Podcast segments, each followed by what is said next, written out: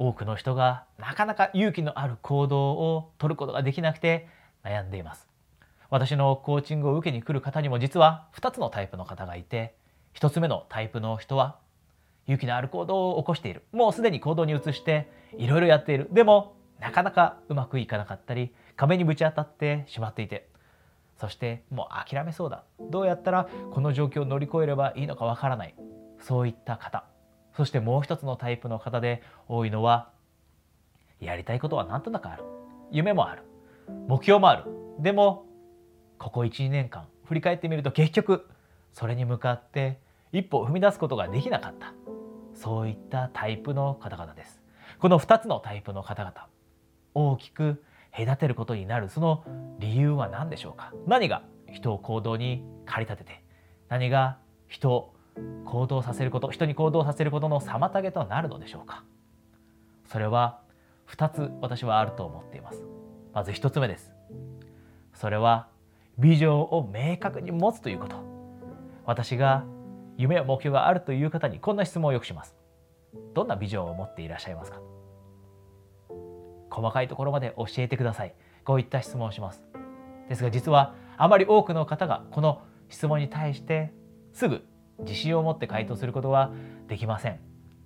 なんとなくビジネスを始めたいと思っている。なんとなくお店を開きたいと思っている。なんとなく転職をしたいと思っている。今よりもいい条件で。今よりも収入が稼げるように。こういったなんとなくというビジョンは持っていてもじゃあ詳細まで自信を持って説明できるかどうか。実はこれが勇気のある行動に移せるかどうか。これに大きく影響を与えます。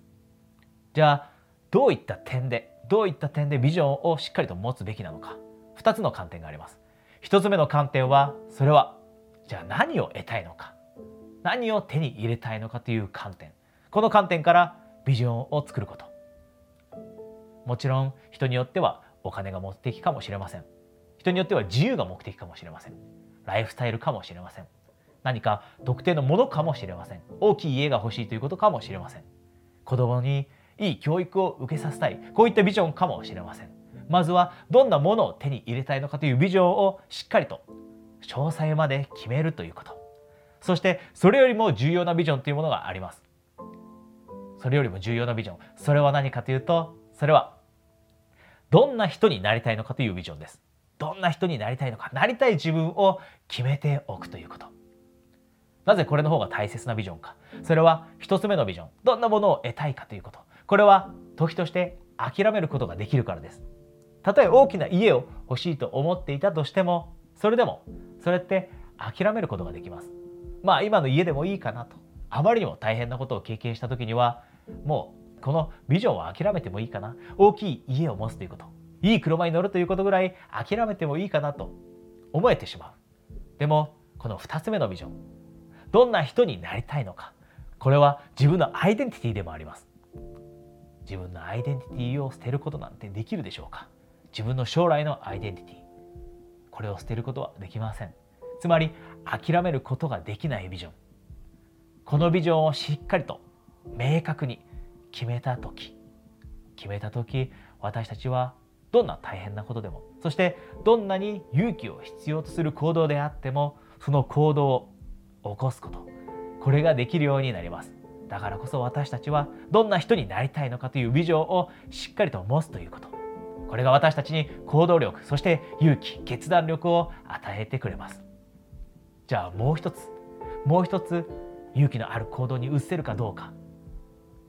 この境目となる大きな究極的なアイテムがあります。それは私たちが何を信じているかということです。何を信じているか。人によって信じているものは異なります。例えば私たちの可能性は無限である。これが私の信じていることです。ですが人によっては可能性は無限じゃないと思っている方信じている方たくさんいらっしゃいます。どんなに努力したって見返りって返ってこない時もあるんだよと。こういった考え方を持っている方こういったことを信じている方もたくさんいます。じゃあこの信じていることこれはいつ私たちの中で作られるのでしょうか？多くの場合が過去にした経験からです。過去に何か経験した時にその信念信じていることが固まります。例えば過去にじゃあ仕事をクビになってしまった。解雇されてしまった。そんな時に自分は能力がないということを信じてしまったり自分には運がないということを信じてしまったりどんなに努力をしても無駄だよということを信じるようになってしまったり恋愛でも同じです。過去に失恋をした方というのはこんな考え方を持っていたりします。世の中にはろくな人がいないと。もう自分にはチャンスがないと。自分は恋愛には向いていない。自分は幸せになることなんてできない。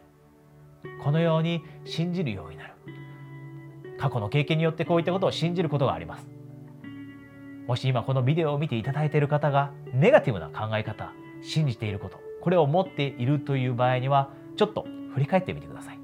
その信じていることいつそれが作り上げられたか。いつ作り上げられたか。5年前10年前でしょうか。